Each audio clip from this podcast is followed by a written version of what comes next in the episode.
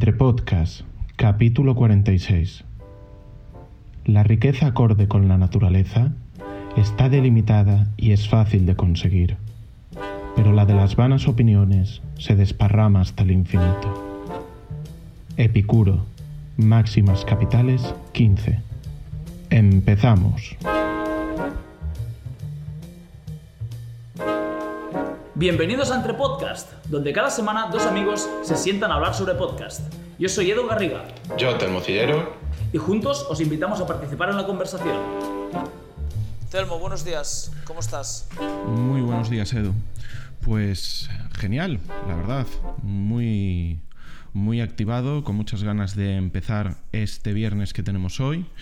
Y la verdad, estaba justamente ahora, mientras le dábamos a grabar, pensando lo maravilloso que sería todos los días del año poderse levantar cuando ya está el sol saliendo y muy acorde con activarnos con el resto del día.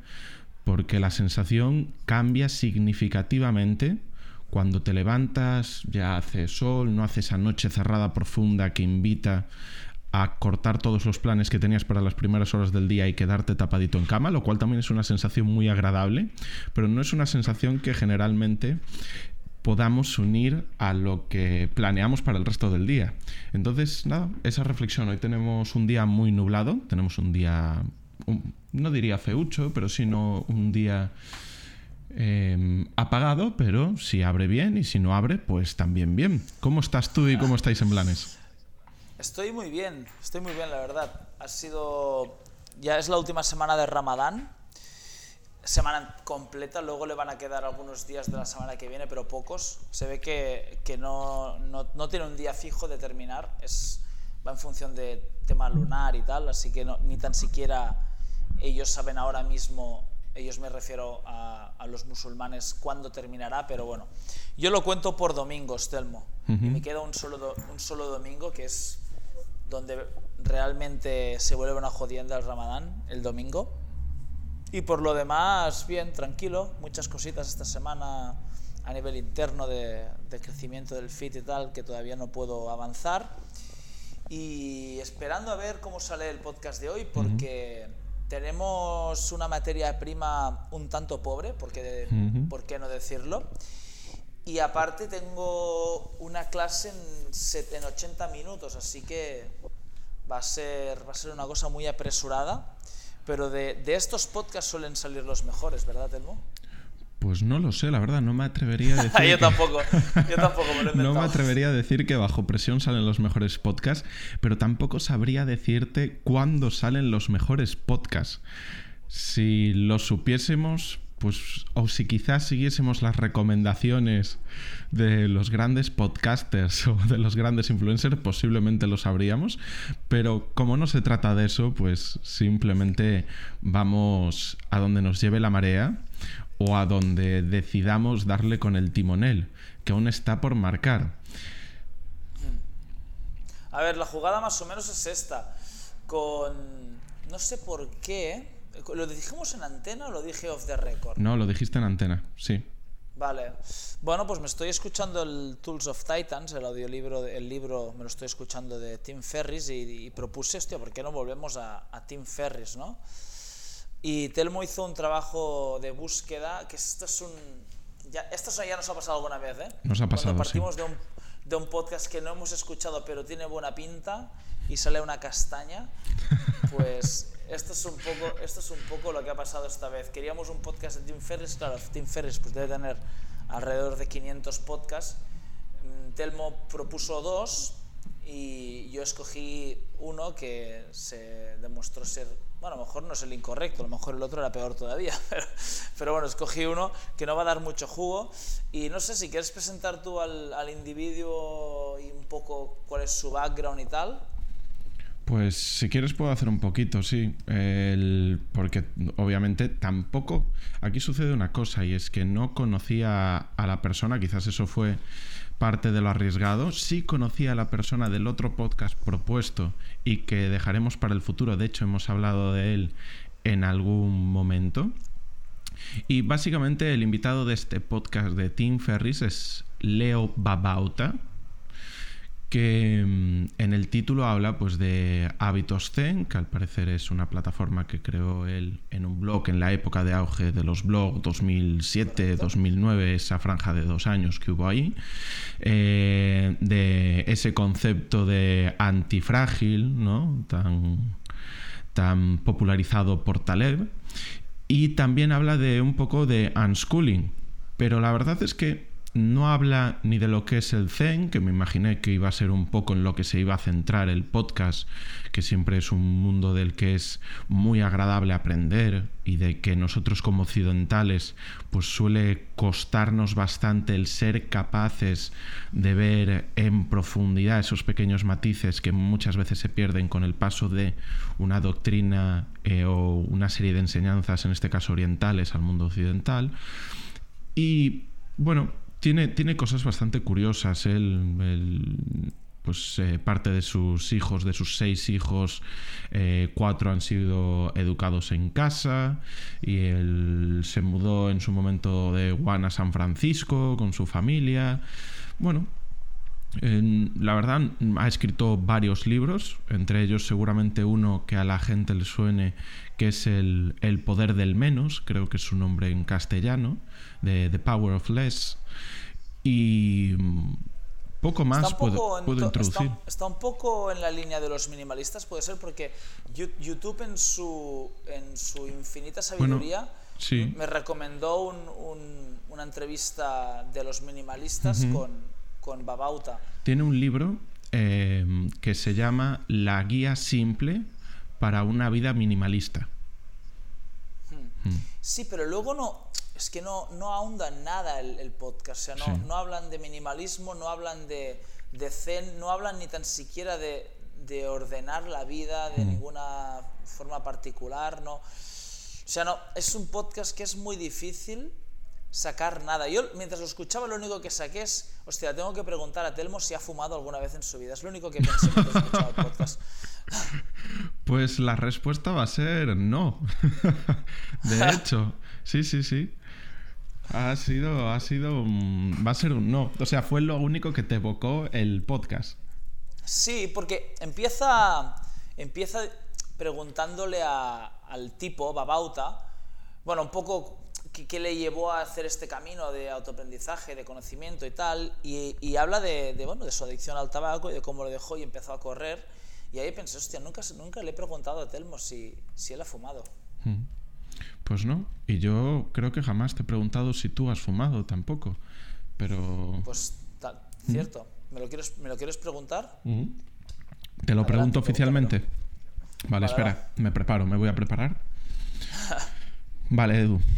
Eh, quería preguntarte una cosa que me resulta muy importante. Siempre te lo he querido preguntar, además. Siempre ha sido una pregunta que he tenido ahí. Espero que no te sientas incómodo. Si quieres, puedes decirme una mentirijilla. No, no pasa nada, ¿vale? ¿Has fumado alguna vez? La respuesta es no. Perfecto. Vale. Pues, pues nada. no, sé, no sé si nos conviertes en personas muy aburridas, menos divertidas, menos guays. No lo sé. No lo sé, no lo sé, no lo creo. Al menos desde mi perspectiva no, lo creo. ¿Tú qué, tú qué, qué te evoca más? Esto sí que es un tema del que podríamos hablar, ¿eh? es el tema de, de, las adicciones y de cómo, cómo no sé si tú como en tu, con tu background de, de, psicología puedes dar algo, algo más de luz o algo más de experiencia. Pero a ti qué te transmite, o sea, como entrenador, ¿no? Pongamos, un entrenador que ha seguido toda su vida, pues como tú, como yo, ¿no? Unas líneas más como tú que como yo. Yo he tenido momentos un poco más descarrilados, ¿no? Pero alguien que ha seguido unas líneas muy rectas toda su vida y es entrenador, o alguien que ha estado en el lado oscuro y ha encontrado la luz y ahora, ¿sabes? Un entrenador que ha, que tiene, ha tenido un pasado pero salió de él. ¿Qué, qué, te, ¿Qué te inspira más confianza? Pues la verdad, tendría que ver cada caso individual. Pero hay un... Mira, fíjate, estamos en un podcast que teóricamente iban a hablar del Zen y en el Agakure, uno de los libros que tratan, o más bien el libro del código del samurái, por así decir. En uno de ellos te invitan a desconfiar de toda aquella persona que nunca se haya equivocado. ¿Vale? ¿No? Pero es imposible nunca haberse equivocado. Puede decir que nunca se ha equivocado, o puede creer que Ah, nunca se ha equivocado, o puede, Sí. ¿no? O por su Sí, sí, sí. posición opuesta creer que todo lo hace bien. ¿no? Que al final, pues el Agakure, muy en línea con los koans zen, al final lo que hacen son invitar a la reflexión, muchas veces con textos muy pequeñitos o frases muy pequeñas que te invitan a la reflexión. Y en este caso, eh, creo que mm, depende mucho de la persona. Pero una persona que también tenga esa carga experiencial y que haya pasado por el lado oscuro de una experiencia es lo que motiva, por ejemplo, a muchos programas a que los sponsors, sin irnos más lejos, el más conocido que pueda haber, que es el de Alcohólicos Anónimos, tu sponsor es una persona que ha pasado por el, so- el Ya. proceso y que está actualmente, aunque se consideran alcohólicos durante toda la vida, se consideran personas con, con esa enfermedad para toda la vida, sí que llevan pues un mínimo de tiempo sin consumir. ¿Hablas de enfermedad cuando... Si habláis de enfermedad cuando habláis de adicciones? Ellos hablan de que son alcohólicos durante toda la vida, o sea, eso es algo dentro Sí. del programa de, de Sí, Alcohólicos sí, Anónimos. eso lo tengo, lo tengo claro, ¿eh? Cuando un adicto generalmente depende de, bueno, mm, supongo que habrá muchas escuelas y muchos programas y muchos tipos de, de modelos de desintoxicación, pero con los que yo he hablado, Ujú. ellos dicen que ellos son adictos toda su vida, o sea, que es la- su condición es la de adicto, que eventualmente pueden no consumir e intentan que eso sea así durante mucho tiempo o durante toda su vida, pero siguen siendo adictos aunque no consuman. Eso sí que es cierto, o sea, es hasta donde yo he llegado. Lo que sí que, lo que tengo curiosidad es si, si tú te refieres a, a ello como una enfermedad, Yo lo o primero... ellos se refieren a, a- a eso como una enfermedad. Mm. Yo lo primero es que yo no trabajo en, en programas de, de drogodependencia. Eso lo primero. Por lo tanto, no tengo ni formación específica ni amplia al respecto. No su- suelo trabajar con cosas a lo mejor leves en ese aspecto que son coadyuvantes, pero no trabajo en eso. Eso primero lo he dicho. Lo interesante aquí sería establecer en función de cómo es la persona, cuál es la afectación general que acontece en su vida y cuáles son los objetivos terapéuticos a establecer. Entonces puede ser Sí. interesante, en función de eso, eh, denominarlo de una manera o de otra. Puede ser interesante. Mm. Vale. Lo que. No, no sé si has respondido a la pregunta. ¿Qué prefieres? ¿Un coach que haya estado en el, en el lado oscuro y que, o sea, que pueda servir como inspiración en ese sentido? Lo digo porque muchas veces cogemos como modelos, por ejemplo, pongamos en algo mucho más sencillo, ¿no? Como la movilidad, ¿no? Ganar flexibilidad, ganar movilidad. Cogemos como modelos de, de, de coaching a personas que son naturalmente muy móviles y naturalmente muy flexibles, ¿no? Y, yo y yo quiero un coach que haya sido un tronco, porque, pero que ya no lo sea. Ese es el que me puede enseñar a ganar flexibilidad. El que ha nacido flexible no me puede enseñar a ganar flexibilidad porque nunca ha tenido esta demanda. Pero generalmente se cogen como modelos gente que ya lo son y que lo han sido siempre flexibles. ¿no? Pongo un, un ejemplo muy tonto, pero se puede aplicar a la fuerza, se puede aplicar, ¿no? O sea, em, no, no, no, no sé, no, no me imagino a Klokov siendo un debilucho de niño y de repente con mucho trabajo convertirse en quien ha sido. Evidentemente que le ha puesto mucho trabajo, pero había una condición ahí natural que tal, ¿no? En cambio, yo me fío más siempre del que, del que tiene marcas más mediocres, pero parte de un lugar mucho, mucho peor, porque ese tiene mucha más experiencia y muchas más herramientas porque las han necesitado, ¿no?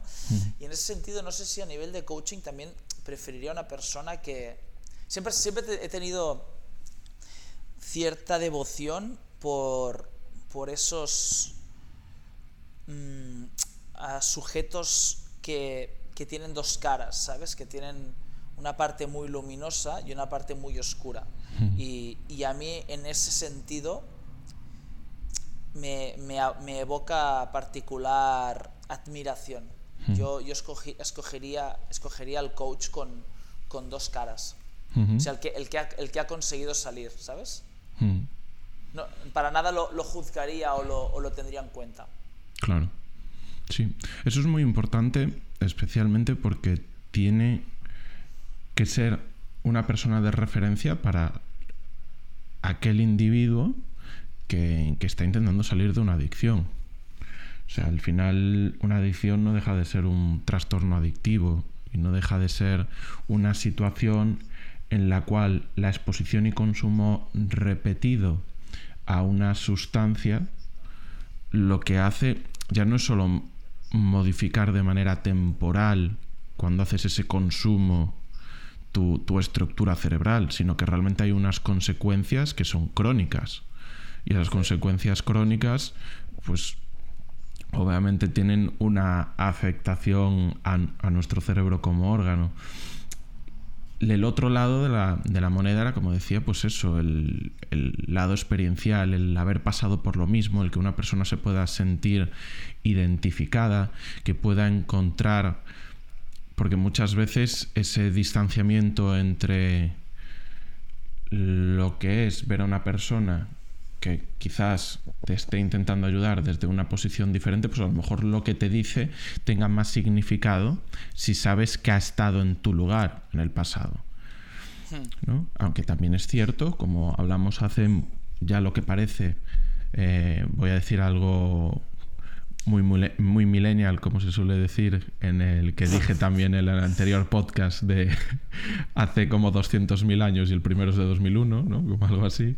Sí que es que ya lo que se siente como cientos de podcasts atrás, que hablábamos de la metáfora de, de los alpinistas, ¿no? Que es que muchas veces estamos guiando desde una posición diferente, no porque yo tenga conocimientos de escalar esa montaña de una mejor manera, sino porque sí. en ese momento concreto estoy mejor situado para indicarte cuál es el mejor paso. Lo cual no quiere decir que sea mejor que tú, ni mucho menos, sino simplemente pues que estoy en un momento en que me permite ver el sendero mejor.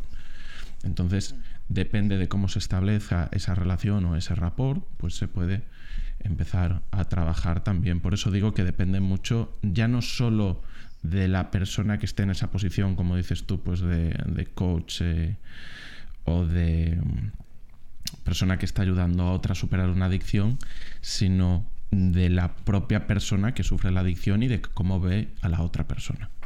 Vale. Yo creo que a 17 minutos de empezar el podcast, mm. esto, se, esto va a, a, convertirse efectivamente en un podcast sobre adicciones, que, que es algo de lo, de lo, que no hemos hablado todavía, yo diría. ¿No, Telmo? ¿Te, ¿Te suena haber hablado de adicciones? Pues no me suena, la verdad. Puede ser que hayamos sí. pasado por encima en algún momento, en alguna ocasión. Molaría algún día tal vez traer un, un experto que, que dé una opinión un tanto más fundamentada que la nuestra, pero a mí mm. sí que es un tema que, sobre el cual he reflexionado mucho y he, y he trabajado de, de, distintas formas porque yo me, me reconozco adicto, me, reconozco, me, me, me, tengo que reconocer adicto a una sustancia. Uh, ¿Sabrías uh, adivinar cuál? No es ni el amor, ni el trabajo, ni es una mierda de estas, de, de taza, de una taza de... No, no, es una sustancia. Es, es una taza, de hecho. No, no, no. Es, no es una taza de café. Mm, ah, ostras. Pues mira, van a ser dos. van a ser dos. sí. Una taza de café. Y el otro... No, no, digo, lo, lo que decía es que, que, mi fra que lo de que me, me reconozco adicto a una sustancia que no era la respuesta, no era ni al amor, ni a la sonrisa sí. de un bebé, que no es una frase motivacional de una taza, que es una sustancia de, de verdad. Y no, pero ahora son dos, porque una es el café. Uh -huh. O sea que una sustancia de verdad no podemos hablar de los alimentos entonces, ¿no? Cuando hablamos de sustancia de verdad.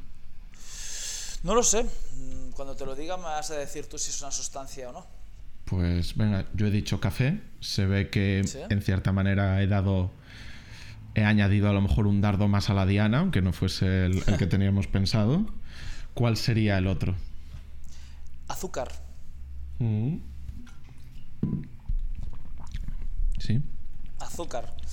Azúcar. Y, y llevo un. O sea, mira, si no fuera. Ya sabes que. Y supongo que la audiencia sabe mi, mi afán de experimentación en, ese sentido, si no fuera porque lo, casi que lo encuentro una falta de respeto por la gente que tiene adicciones potencialmente mortales y, y, mucho más devastadoras para su vida y la vida de sus queridos, como por ejemplo el alcoholismo o la cocaína o la heroína.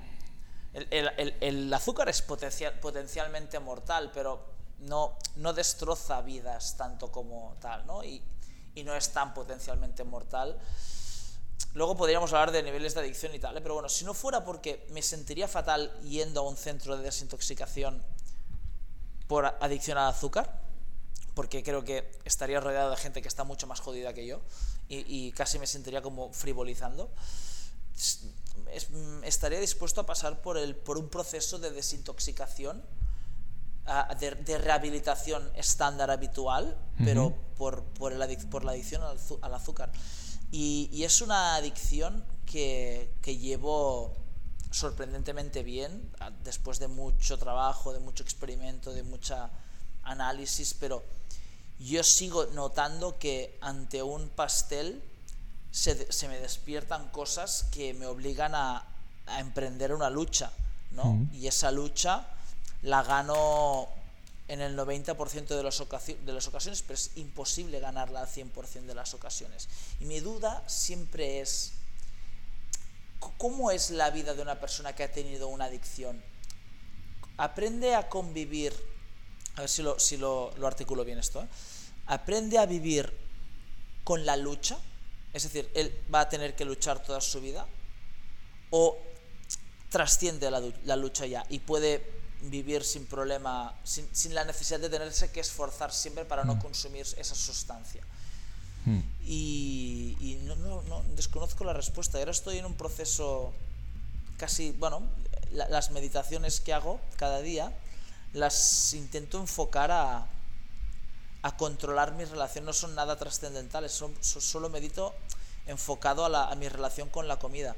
E intento hacer una serie de ejercicios para que cada vez que coma, pues ser mucho más consciente de lo que estoy comiendo, porque a veces, no sé si habrá oyentes que se sientan mm, reflejados por esto, ¿no? Pero la, la, la primera ingesta, el primer despertar cuando te viene un ataque de, de estos para que sucumbes un día, que dices, hoy, hoy he perdido la lucha, es, es casi inconsciente. O sea, no te das cuenta y, ya te ves comiendo el pastel, casi como si entraras en trance. No sé si algo de lo que he dicho, Telmo, te, te resuena de alguna forma mm. particular. Bueno, es que de hecho la adicción al azúcar es la adicción estrella del siglo XXI, o al menos de lo que llevamos del siglo XXI. Así como finales del, del siglo XX fue especialmente la, adicción, por un lado al tabaco y por el otro la heroína, cuando hubo el gran auge de la heroína, ahora la gran adicción del siglo XXI es el azúcar. Y de hecho, como profesionales del sector, sabemos que hay una serie, ya no solo de enfermedades cardiovasculares, que se relacionan con un consumo alto en azúcar y ligado al resto de alimentación, sino todas aquellas enfermedades metabólicas que al final empiezan con la obesidad, pero terminan en, en cosas incluso peores. ¿no? Ah. Entonces, em, uno de los... Bueno, y que aparte hemos estado viendo en los últimos 20 años un intento de regularizar todo eso. Lo que aparece en nuestros alimentos ya no es lo que aparecía hace 20 años cuando los compras. Es decir, ahora teóricamente hay una información nutricional mucho más detallada en la que tiene, tiene que estar todo explicitado de una manera determinada, que puede ser la mejor o no, pero sí que es cierto que la evolución y la tendencia es que cada vez sea más detallada. De hecho, ha habido países que, que han ido incluso grabando aumentando los impuestos a, todo, a todos aquellos alimentos con azúcar. Un caso conocido eh, fue el de, el de Hungría, que estableció un impuesto, que era acumulativo en función de cuántos gramos de azúcar o cuál fuese la cantidad de azúcar total de un, de un alimento o de una bebida eh, vendida para el consumo al público. Y entonces una de las cosas que sucedió es que se iba adaptando por parte de las empresas para no pagar esos impuestos, pues iban rebajando el nivel de azúcar. Es decir, sabemos... ¿Se sabe el impacto? ¿Se sabe el impacto de esta ley? No lo sé, tendría que buscarlo. Tendría que buscarlo. Pues, ¿sabes? Aquí hace falta una generación más. Y perdona, que eso fue lo que se empezó a hacer con el tabaco también. O sea, quiero decir, el, por eso aún a día de hoy hay como contrabando de tabaco, ¿no? Porque el, los impuestos para el tabaco son altos, por eso es, es, caro. O sea, la gente que fuma se gasta un pastizal en fumar. Y también, pues, empezaron a poner en su momento esas imágenes que, que al final se ha demostrado que no funcionan para absolutamente nada porque cuando tienes constantemente la exposición a algo, simplemente pues te habitúas y la gente ya ni lo ve. O sea, tú una persona que fuma coge el paquete y no ve la imagen. Literalmente, no la ve, no, no lo procesa, ¿no? Eh, que yo la veo y digo, joder, menuda, menudo regalo para la vista, pero no, no lo llegan a ver. Entonces, sí, que es verdad que estamos viendo pues más o menos el mismo proceso que va avanzando, que ocurrió con, eh, con una droga que sí que está aceptada por las instancias gubernamentales para su uso por el público y que irán regulando, ¿no? Quién sabe, eh, con un poco de suerte.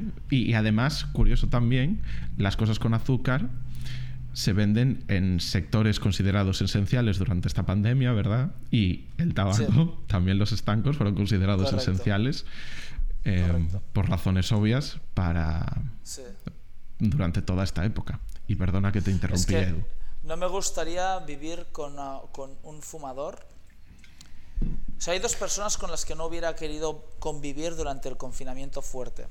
Una era, sería un, una un bebé, un niño una niña pequeños, o dos, eso sería la última persona con quien quería vivir un cierre total durante dos meses, y la otra es con una persona adicta al tabaco con los estancos cerrados. Eso debe ser casi, o sea, divorcio inmediato, suicidio colectivo. Así que yo también, o sea, a nivel de profesional del fitness era muy fácil hacer demagogia y muy, hmm. y muy popular ¿no? en Instagram de los gimnasios cerrados y los estancos abiertos. Pero no funciona así. Es una, es una jodienda, pero mm, puedo entender el motivo también de hmm. por qué los estancos estaban abiertos. ¿no? Pero bueno, ¿sabes qué? Me, mientras hablabas del contrabando me he acordado de una cosa que es off, the topic total, no tiene nada que ver con el tema, pero tú en un entre podcast tuviste la curiosidad por saber eh, más sobre el pueblo andorrano. Y yo te dije que un amigo mío lo sabía, me lo explicó, pero no me acordaba. ¿Puede ser? Puede ser, sí. ¿Puede que jamás lo contara? ¿O lo he contado ya en algún podcast? No lo contaste. Seguimos teniendo, seguimos teniendo la duda, ¿verdad? Sí. Pues el, otro día había a mi amigo ah, que escucha bastante el podcast y le dije, hostia, me tienes que volver a explicar lo del pueblo andorrano cuando estuve en Libia.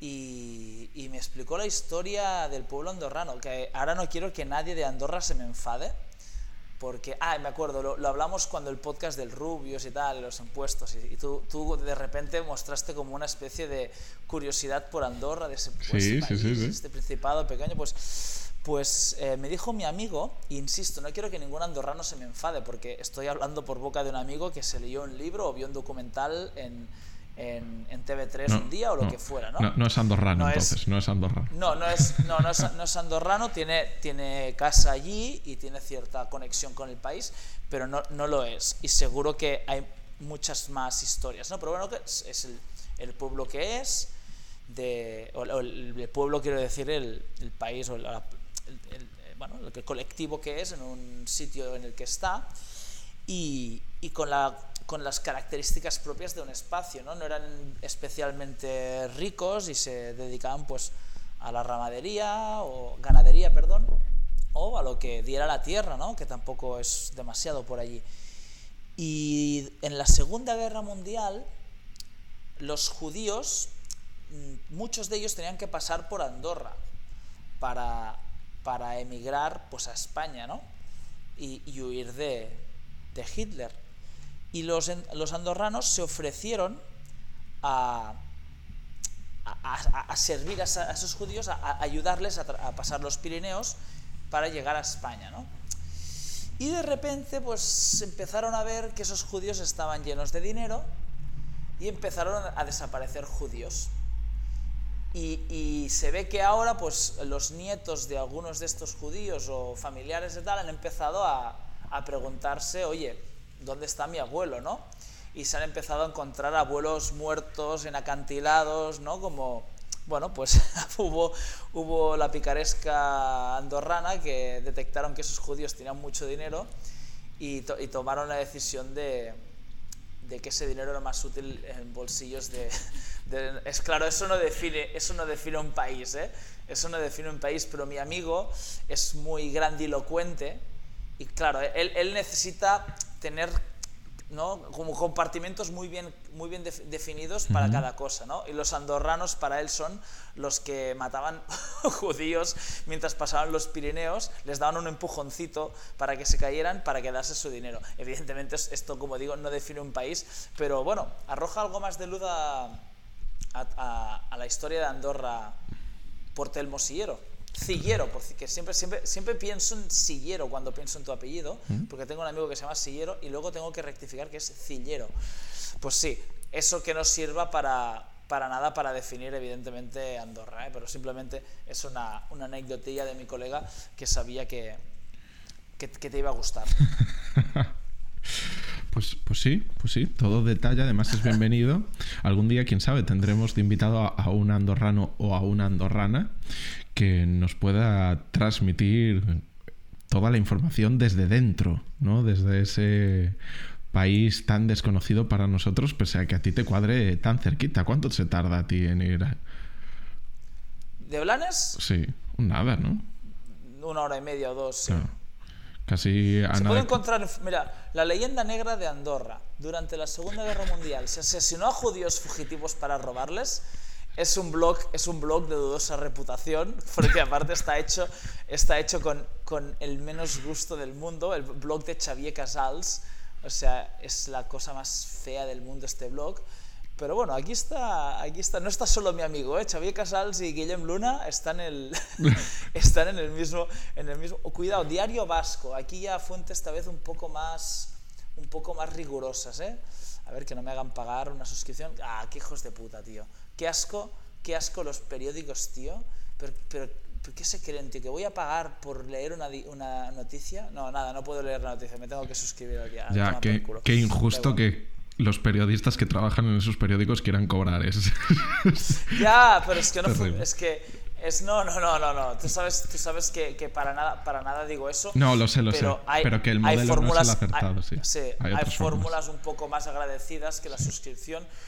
Y, y los, los, periódicos parecía que la tenían clara, que era mediante publicidad en sus webs y da igual, algún clickbait que otro, mm. me lo como, me, me, como el clickbait y, y clico en la, en, en, en, la, en, la, noticia y me como el anuncio. Sí, tampoco me, resultaba menos, menos, menos violento que tenerme que suscribir a todo. Sí. O sea que me voy a tener que suscribir a, ir a mear al final, sí, para, mm. para, poder mear. En fin, ¿dónde estábamos antes de, de, los andorranos? Antes de los andorranos, estabas hablando del azúcar. Ah, sí. Sí, sí quería, quería, quería añadir algo más de información. Te he dicho que faltaba una generación. Mm que nos falta una generación todavía. Fíjate, ¿eh? creo que em, nuestra generación, ¿no?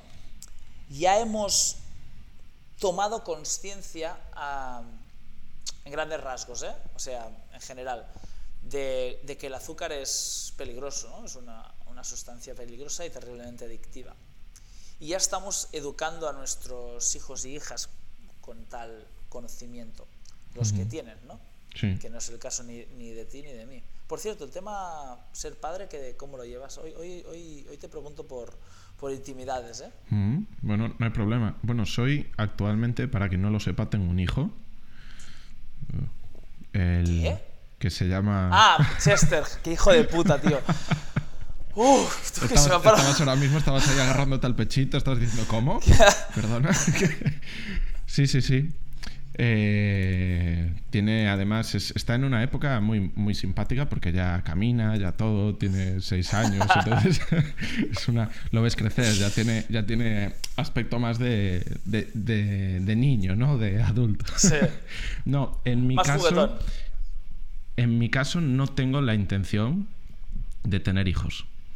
¿No? Eh, al menos eso es eh, la situación que he tenido en todo momento en mi vida hasta el momento actual, lo cual no quita que en el futuro pueda pasar, no lo sé, yo jamás diré sí o no a algo, en principio es un no rotundo, Sí. pero Hasta ya he visto ser, ¿no? gente que ha dicho no rotundos y al final eh, se ha caído por el camino, ¿no? Pero sí, yo creo que en esto no voy a ayudar con el, cre- con el crecimiento del número poblacional de nuestro país, lo cual, por lo que tengo entendido, va muy en tendencia con lo que es la población general en los países desarrollados, en este caso también España. Pero bueno, ahí estamos. ¿Te puedo preguntar por qué? Pues la verdad, no es algo que haya decidido después de una enorme y profunda reflexión, sino que es algo que nunca he sentido que me apetezca o que tenga que hacer. Entonces, mm, no es en absoluto algo pesimista del estilo cómo voy a traer una nueva vida a este mundo tan terrible, qué futuro van a tener, ¿no? Ese tipo de cosas, sino simplemente creo que ser padre, creo que engendrar otro ser humano es de las cosas, si no la cosa que más marca tu vida para siempre. Y si no te apetece o si no tienes claro o si no sientas que es algo que estás destinado a hacer, mejor no hacerlo. Correcto, eso, eso 100%. ¿Y Lucía? Sí. Pues en este caso está alineada conmigo.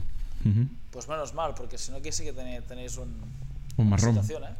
Hombre, Sí, sí, es que sí. de hecho eso es algo que yo creo que en algún momento determinado de toda relación se debería de hablar si no se habla como el- al principio de una relación.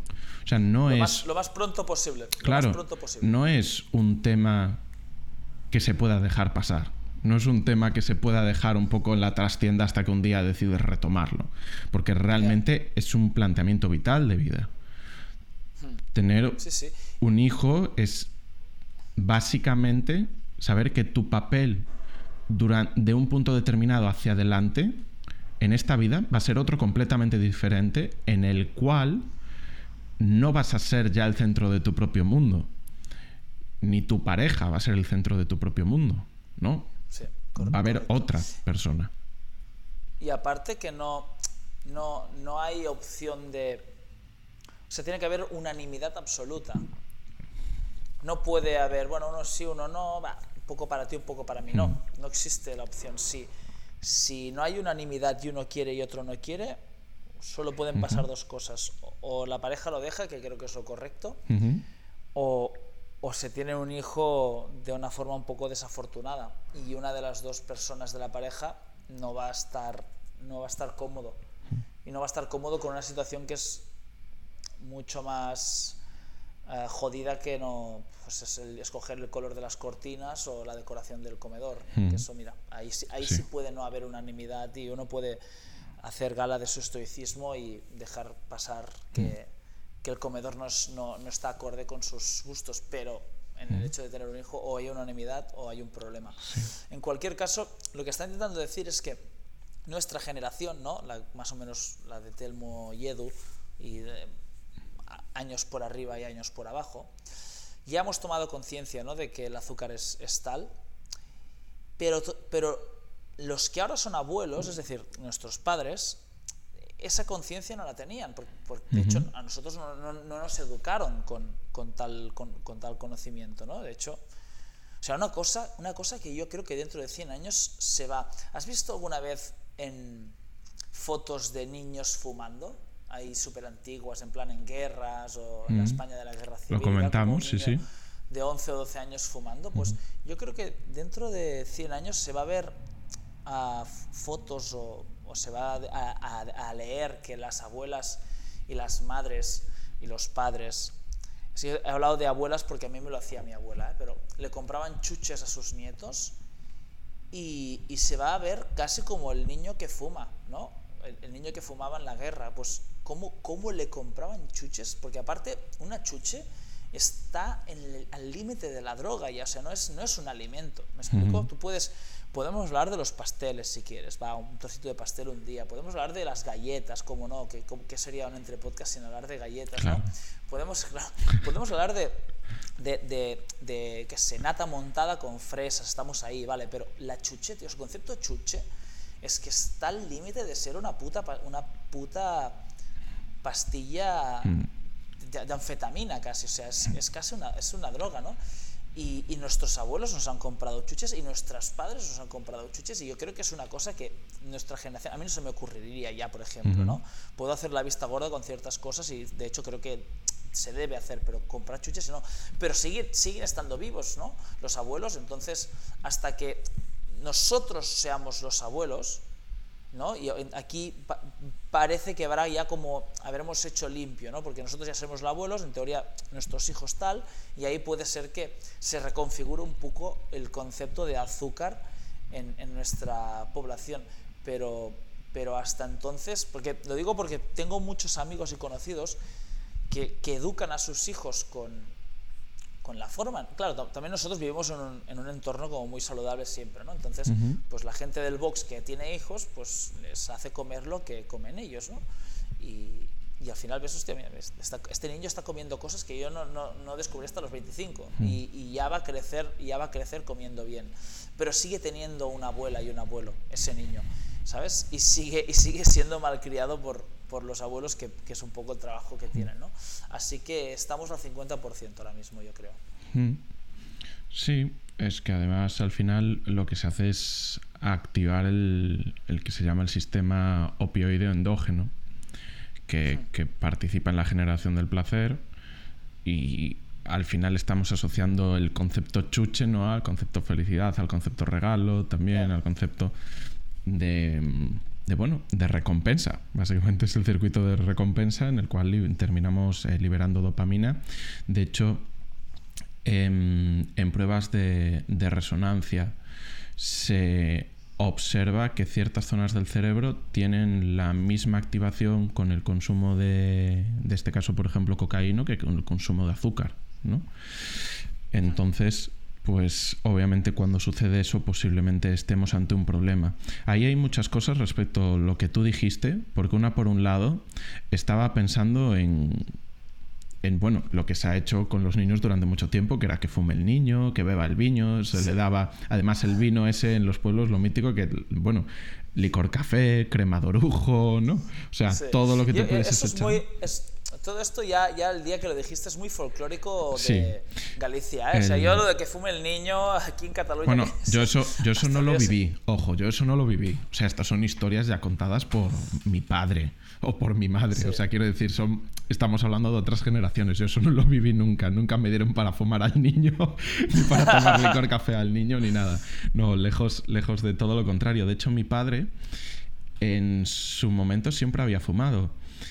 Y, en el momento en que iba a nacer mi hermano pequeño, con el cual me llevo año y medio, eh, dijo, ya está, hasta aquí. Y nunca más volvió a fumar hasta que con el tiempo pues enfermó. Cuando enfermó, eh, bueno, mi padre sufrió Alzheimer y, hubo un momento en que simplemente pues parte de, las cosas de la propia enfermedad es que puedes recuperar ciertas costumbres del pasado y lo tenía como simplemente un tic, ¿no? El, robar tabaco, igual que puede ser pues esconder papel higiénico y al final pues eh, fumaba de, lo que le robaba a mi madre, ¿no? Son de esas cosas curiosas que quedan. Y, y después lo que decías tú de que falta otra generación, fíjate lo importante que es eso, que claro, todo eso se hacía porque no se pensaba que fuese algo malo, porque nadie, o bueno, nadie no, pero la gran inmensa mayoría de las personas no hacen las cosas por mal a otras personas, ¿no? Es decir, nadie quiere que su hijo fume si piensa que es algo malo, ¿no? Pero no sería un entrepodcast si no hiciese una referencia al mundo grecolatino. Y una de las costumbres que había en Roma entre los patricios e incluso eh, que queda reflejada en varias de las obras clásicas es que se tomaba vino, generalmente se mezclaba con agua. Pero es que había también quien lo mezclaba con virutas de cobre o con virutas, o virutas de plata. Por eso mezclas el noco con agua. Es, una costumbre clásica. Es tu pequeño homenaje al mundo greco-romano. Efectivamente, de hecho era muy comentado como el emperador Tito eh, consumía sus, nocos rebajados con agua cada mañana para empezar el día, ¿no? ¿El emperador Tito?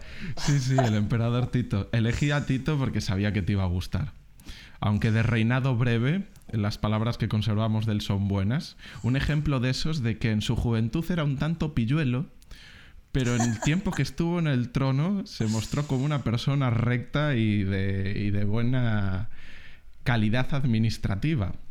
Dicho lo cual, ¿qué de cosas que estaremos haciendo a día de hoy, y esto yo lo pienso a menudo, qué de cosas que estaremos haciendo a día de hoy dentro de 50 años dirán, pero esta gente estaba loca? ¿Cómo podían estar haciendo eso con lo malo que era para su salud? ¿no? Pues eh, múltiples enfermedades. Ya solo irnos con la que se puede decir que es la principal, que es el cáncer.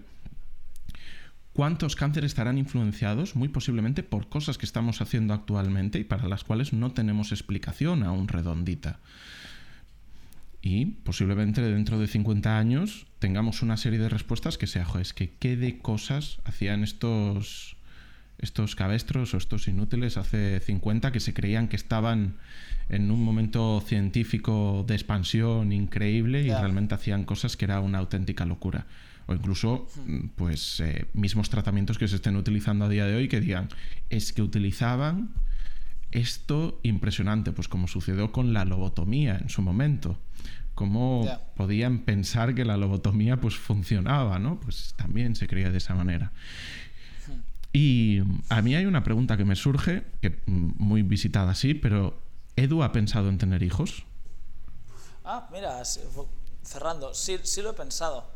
Y la respuesta es no. O sea, he pensado en la pregunta. Y la respuesta a la que he llegado es la misma que, que tú. no, está, no está en mis planes tener hijos. No tengo ningún interés en tenerlos. Y todo apunta que no voy a tenerlos. Sí, sí. Creo, creo, que no es, no es lo que he venido a hacer aquí. No es lo que, lo, haría...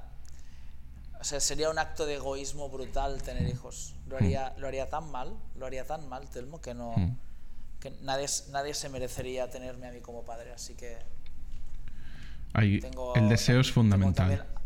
sí, tengo también a, a mi perro Curro, que está viejete ya, pero bueno, le quedan, como siempre le, siempre le digo que todavía le quedan, le queda alguna aventura que vivir a Curro. Mm. Curro, además es como un nombre que, que, no pega a un perrito joven, pero cuando es un perrito mayor es como que de repente se adueña del nombre, ¿no? Sí, mm. sí, sí, se puede, bueno, puede ir, puede ir, ¿no? Francisco, Fran, de joven Fran.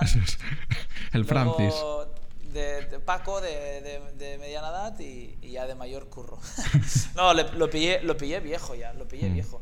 Este, este domingo, por cierto, para quien, bueno, los domingos son terribles cuando haces el ramadán, no, no tienes ni puta idea de qué hacer, o sea, no sabes cómo ocupar tu tiempo haciendo el ramadán. Este domingo, al lado de casa de mis padres, es una zona montañosa de Blanes, cerca de la playa, no, no con vistas al mar ni con acceso directo al mar, pero bueno, pongamos que estás moderadamente cerca de la playa, siempre ha habido una zona vallada, ¿no? Entre urbanizaciones, con un bosque y está todo vallado. Y este domingo, para ocupar el domingo, me, me apetece mucho colarme en ese vallado. Hasta donde yo sé no es una propiedad, o sea, sí es una propiedad privada en el sentido de que si eso está vallado, pues alguien lo valló porque era suyo, pero no es una casa, quiero decir, no es que, hasta donde yo sé, no es que haya una casa allí. y, y, creo que esa va a ser una aventura más que viva que viva Curro, porque voy a intentar a ver si encuentro un, un pase para que pase también para que pase también él. Y me, me apetece mucho colarme para, para más, más, que nada para ocupar el domingo. ¿eh? Pero no, respondiendo a tu pregunta, no tengo ninguna intención de, de tener hijos mm. y, y, me imagino que, que, lo voy a poder mantener porque todo por ahora en mi vida parece ser que está alineado en esa dirección. Sí, correcto. Mm. ¿Y tú, Telmo, tienes así, te, te devuelvo, te devuelvo, el, o sea, cierro ya el círculo, alguna adicción? ¿Puedes confesar alguna adicción? Pues todo apunta a que posiblemente a la cafeína. Porque, de hecho, mira, esto no, de hecho, no te lo conté, sí, efectivamente. ¿Te acuerdas que tú habías hecho una temporada, habías intentado dejar la cafeína y, ver... Yo la dejé, la, mm. dejé cuando me pusieron aparatos en los dientes.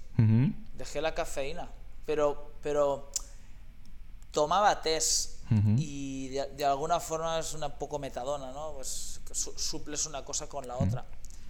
Pero ahora sí que, claro, con el ramadán este mes, desde las 6 de la mañana, algo antes, hasta las 9 de la noche, no, no, no puedes ingerir nada, ni, ni líquido ni, ni, sólido.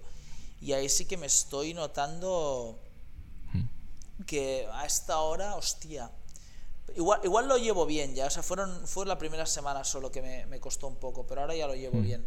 Y voy, y voy a volver a hacerlo, ¿eh? cuando termine el ramadán, dos cafés al día, no creo que sea una adicción peligrosa en absoluto, pero sí noté, sí noté que, que despertaba una reacción de, hostia, aquí le falta algo a mi cuerpo. Sí. ¿Sabes? Por... Sí, sí. ¿Por qué lo dices? No, porque yo hubo un momento que dije, va, voy a estar una semana sin tomar absolutamente nada de cafeína y lo hice, pero estaba bajo mínimos. En mi defensa diré que sí que es verdad que mis días son largos y, tediosos, pero... Eh, bueno, tediosos no es la palabra, tedioso, es más bien ocupados. Tedioso sería si estuviese aburrido con mis días, ¿no? Creo que tiene esa, ese significado. Son ocupados, son largos y ocupados. Pero bueno, tampoco quizás Mm, por, por decirte algo y darte un poco de algo, porque actualmente más o menos lo que me suelo tomar es un noco al día, que parece que, soy, que estoy sponsorizado por ellos por las veces que salen en el entre podcast, y un café. Suele ser mm, toda la cafeína que tomo, o sea que alrededor de 280... Es, mucha cafeína, ¿eh? Es mucha cafeína. ¿eh? Son 280 miligramos, tampoco me resulta espectacular, ¿no? Pregunto, desconozco. No lo sé. A ver, yo tengo entendido que un noco son como cuatro cafés. Bueno, un, café normal habitualmente, mi entendimiento, que no soy un experto en, la cantidad de café que tiene un, un café, porque también es que un café depende de dónde te lo tomes y cuál sea la medida de café, porque aquí hablamos, pero yo pensaba que andaba sobre unos 60, 80 miligramos. Eso era lo pues que... mira, aquí pone Aquí Google pone café, 40 miligramos, café expreso, eso no, 212 miligramos. Ah, claro, no, café expreso 100 gramos, claro, pero 100 gramos de café expreso es un café expreso imposible, o sea, el café expreso debe, debe, ser nada. Sí, pues haremos lo que, lo que cualquier buen millennial o Z haría, que es una rápida búsqueda a Google y lo primero que encuentres, pues esa es la verdad absoluta, ¿no? y ya está. Mira, un Red Bull lleva 80 miligramos de café. Un Brewed Coffee, que es así como. ¿Un Red Bull 80? Sí, sí, cafeína. Tampoco. ah, pero porque lleva. Perdona, porque lleva taurina y lleva otros estimulantes, ¿verdad? Sí. Vale, vale. Shot Expresso, cuidado, esta es la primera foto que he encontrado en YouTube, ¿eh? ahí en Google. Shot Expresso 27 miligramos y Brewed Coffee, que es así como filtrado, 95 eh, miligramos. O sea, te estás, estás, eh, estás entre, vendiendo entre pecho, entre pecho y espalda una, hostia, a la española, café a la española, claro, es que esto tiene menos, esto tiene menos validez del motivo. Estamos, estamos haciendo el paleto total, Este- porque esto no tiene ninguna puta validez, tío. Pero bueno, 180 miligramos más, más un café, bien, es Sí, una lo contenido de podemos- cafeína bueno. Podemos decir ¿eh? que es un buen Sí, sí. tamaño. Claro, tenemos que pensar que los 200 miligramos suele ser la cantidad de cafeína que está considerada que de promedio es, es el punto más eficiente a la hora de, de entrenar, de hacer un ejercicio de, intensidad física moderada elevada. También por otro lado, que ojo, hay, hay estudios con ciclistas en los cuales se llega a hablar incluso de 400 miligramos. Lo cual 400 miligramos, eso sí que tiene que ser una fiesta para el cuerpo, que debes de ver el Tourmalet en colores como si estuvieras en medio de la aurora boreal, pero... Sí, sí. Yo vi una vez en una competición. hostia, en una competición les dieron un welcome pack que tenía un preentreno con 500 miligramos de, de cafeína. Y les dije que a nadie se le ocurra tomarse esto. O sea, esto te va a poner. Esto para una máxima de deadlift, mira, todavía. Y te vuelves loco y empiezas a ver dragones y, y coges la barra con, con lo que sea, la muerdes y la levantas, ¿vale? Pero para hacer un WOD de cardio, que a nadie se le ocurra hacer eso. Total, dije eso y uno se gira y dice que nadie se le ocurra que y ya se había, ya se había tomado todo el que eso es un clásico. Sí. Y el WOT, y el WOT era, era correr, no sé qué, un poco de obstáculos, era un poco, un poco gincama, pero bueno, tenía sus 4K run, era un Sí. WOT ya de metabólicamente demandante. Y sí, sí, el tío, el tío dice que casi le sale el corazón por la boca ese día. Sí. Claro, es que, es, es que no sé, cua- 500 miligramos de cafeína Mm. Versus una rayita de speed, Mm, una rayita sí. de cocaína, ya no sé a qué distancia estamos, ¿sabes? Eso sí que no, no tengo ni puta idea, pero debemos estar acercándonos a, la, a la cocaína, ya sabes. Además, si hubiese una maquinita portátil que te pudiese decir cuántos microinfartos sufrió durante ese WOD, Sí, po- mejor, posiblemente habría, habría unos cuantos. Puede es ser. mejor no saberlo. Oye, ¿estamos en Entre Podcast 45? No, 46. 46. XLV, XLV1. Perfecto. Mm. Muy bien. pues no sé, Telmo, creo que hemos, hemos abordado un tema que no habíamos tocado todavía. ¿Podría molar traer algún día a un experto en adicciones? Venga, me, ca- me encargo yo de eso. Sí. Sí, ¿Puedes, ¿Puedes rastrear? sí, Muy bien, tío. sí, me encargo yo de Vale, eso, sí. Entonces, Yo podría, ¿eh? También. vamos. Yo podría, ¿eh? ¿Sí? También. Ah, bueno, pues Sí. si quieres puedes Mi hacerlo chamán, tú. Mi chamán de la ayahuasca, Gerard Ribé, a quien por cierto hace mucho que no veo y que tampoco veo por redes sociales, no sé si estará, si estará bien, espero que sí. Eh, toca, bueno, tiene, tiene su historia también que explicar y que podría ser un podcast interesante hablar con Gerard Ribé. Si quieres se lo comento para la semana que viene. Yo sabes que estoy siempre abierto a hablar contigo, a escucharte y a escuchar a las personas que desees traer. Así que, oye, son nuestras conversaciones. Pues, ¿qué, qué te parece si la semana que viene... Mira, ¿eh? Como este podcast que no... este podcast que parecía no tener ninguna sustancia va a dar para hacer dos entre podcasts. Mm, Es un podcast Este de transición con todas las de la ley. Así Esta como el buena, ¿eh? anterior, mm, yo creo que ha sido de, de very best, de, de lo mejor de lo mejor que hemos tenido. Este es ¿Sí? uno de transición para como cuando estás en una montaña rusa que vienes desde muy arriba con muchas emociones, pero necesitas ese momentito para recuperar y vas viendo el horizonte, cómo va subiendo y dices, joder, que ahora viene incluso una más alta. Pues yo creo que nos puede venir una bien alta en la siguiente. Oye, ¿tú sabes que no me acuerdo de, de cuál fue el último podcast? Mm. No me acuerdo. Normal. Hablamos de tantas cosas. Hablamos de, del marxismo, hablamos de David Ricardo, hablamos de Ah, Erasmo de Rotterdam, BBC, una- el- el de humanismo, la- 480, Virtus, Arete, Eudaimonia, todo, todo para ti. Era Sí, sí, sí, sí, sí. Fue el de la BBC. El de el la, de la BBC, justo, el de Money. Vale, Bien. sin más. Perfecto. Pues Telmo, como te dije antes, me tengo, tengo, 20 minutos para, para, ir a Tordera y dar un bootcamp allí. Hoy va a ser, no va, tal vez puede que no llegue ni a la hora, así que me voy a despedir de la audiencia y en dos minutos me despido de ti en privado. Ha sido un placer y la semana que viene hablamos con nuestro amigo Gerard Ribe para, que, para tener un invitado que hace falta, ¿vale? Y muchas gracias a todos por escucharnos. Nos vemos la semana que viene. Venga, muchísimas gracias a todos, gracias a ti Edu y que paséis una fantástica semana. Nos vemos pronto. Chao, chao.